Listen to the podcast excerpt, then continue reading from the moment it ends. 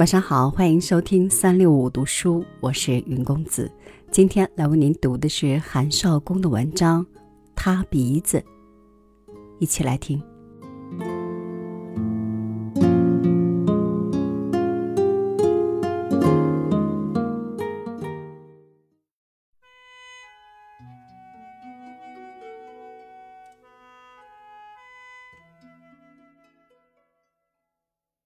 山那边有一郎中，塌鼻子，读书不多，每天上午不做事，只是咕嘟咕嘟吸水烟，直到铜烟筒烧红了才熄火。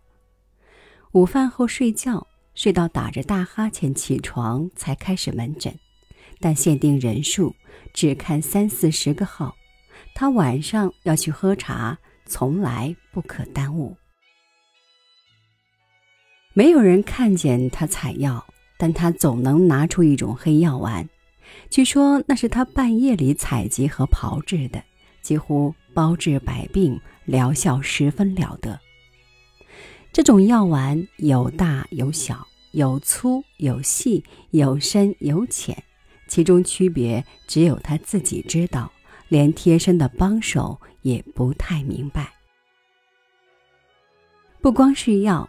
他还有很多旁门左道，比如有个病人高烧不退，见郎中来了就大喊大叫，跳起来朝门外跑。他鼻子追上去，一拳就把病人打倒在地，再把对方拖入水塘。不论对方如何惨叫，不论病人的亲属如何哀求，他死死揪住病人的头发，一次次把病人的脑袋按入水中。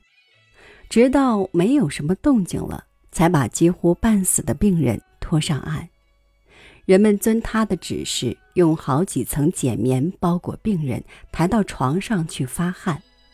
不到一个时辰，病人果然发出汗来，高烧渐退，神志恢复。亲属们无不欢天喜地。更奇特的是，某家的一匹马右腿折断。村里人都等着吃马肉，他鼻子走到屠夫前，一举手说不可。他仔细看看腿伤，要马主人找来铜钱一枚，放在火里烧红，再下醋淬火，如是三番，再用刀背将铜钱研成粉末，或者古酒灌入马口。五六天之后，马腿竟然奇迹般的复原如初。更奇怪的是。几年后，这匹马死了。屠马者割开皮肉，还发现有一圈铜箍在当年的骨折之处。塌鼻子的故事越传越多，最神的是，莫过于有些人曾偷偷的看他采药。他们后来大惊失色地说：“他们看见了，看见了塌鼻子晚上出门驾船过湖的时候，根本不用讲。”只拿一根草在水里搅两下，船就走得飞快。他的门前常常求医者如云。我大姐的晕眩症发作时，我曾经开车拉她去过那里，但发现路边停了好几辆汽车，屋里人头攒动，围了个水泄不通。我们踮起脚来，只看见一排背影，那边的一顶破泥帽，也算是一瞥。他的尊容。当天的号已经发放完了，没给我们留下机会。人们说他门诊的一大规矩就是任何人都得排号，谁也没有优先权。那一次是来了一辆小轿车，是县里某位大人物的太太求诊，陪同前来的乡干部笑脸求情，连塌鼻子自己的侄儿也来拉衣袖，想让官太太破例优先。他鼻子不答应，说官有大小，并无贵贱，他这里是铁规矩。但他还是得罪了不少人。打击非法游医的时候，县卫生局说他既无执照，更无文凭，有时还搞迷信。江湖游医的黑诊所必须马上关闭。他从那以后就放鸭子，把一大群鸭子放得肥大无比。人们说他在湖边睡足了，只需拍三下巴掌，鸭子就会乖乖地跟着他回家。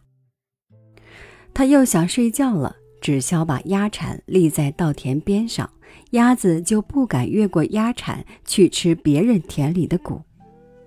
他站在门槛前，两只脚简直就是两棵树，在地上生了根。四个男子也休想把他推动。但他这一身子武功不传子，理由是他儿子性子邪，有了神功可能招惹是非，祸国殃民。有人说，政府把你的诊所都关了，你还想着国家设计，难得。他笑着说：“医道就是人道，仁者以德报怨，不同卫生局计较。”他后来又获准行医。大概是一些忠实的客户帮忙，或者是卫生局没法管死。虽然没给他执照，但也睁一只眼闭一只眼。他对邻居们说：“他猫肉吃的太多，食德太差，活不长了。六月乃盈利之时，他将来一定病在六月，死在八月。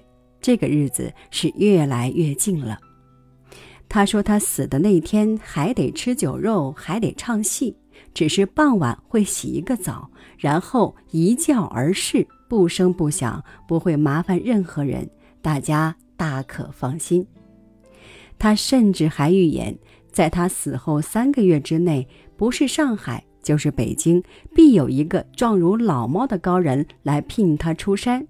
只是那高人与他有缘无分，相见时分隔在阴阳两界。他预言过很多事情，有过误，也有过验，只是不知这一次会不会说对。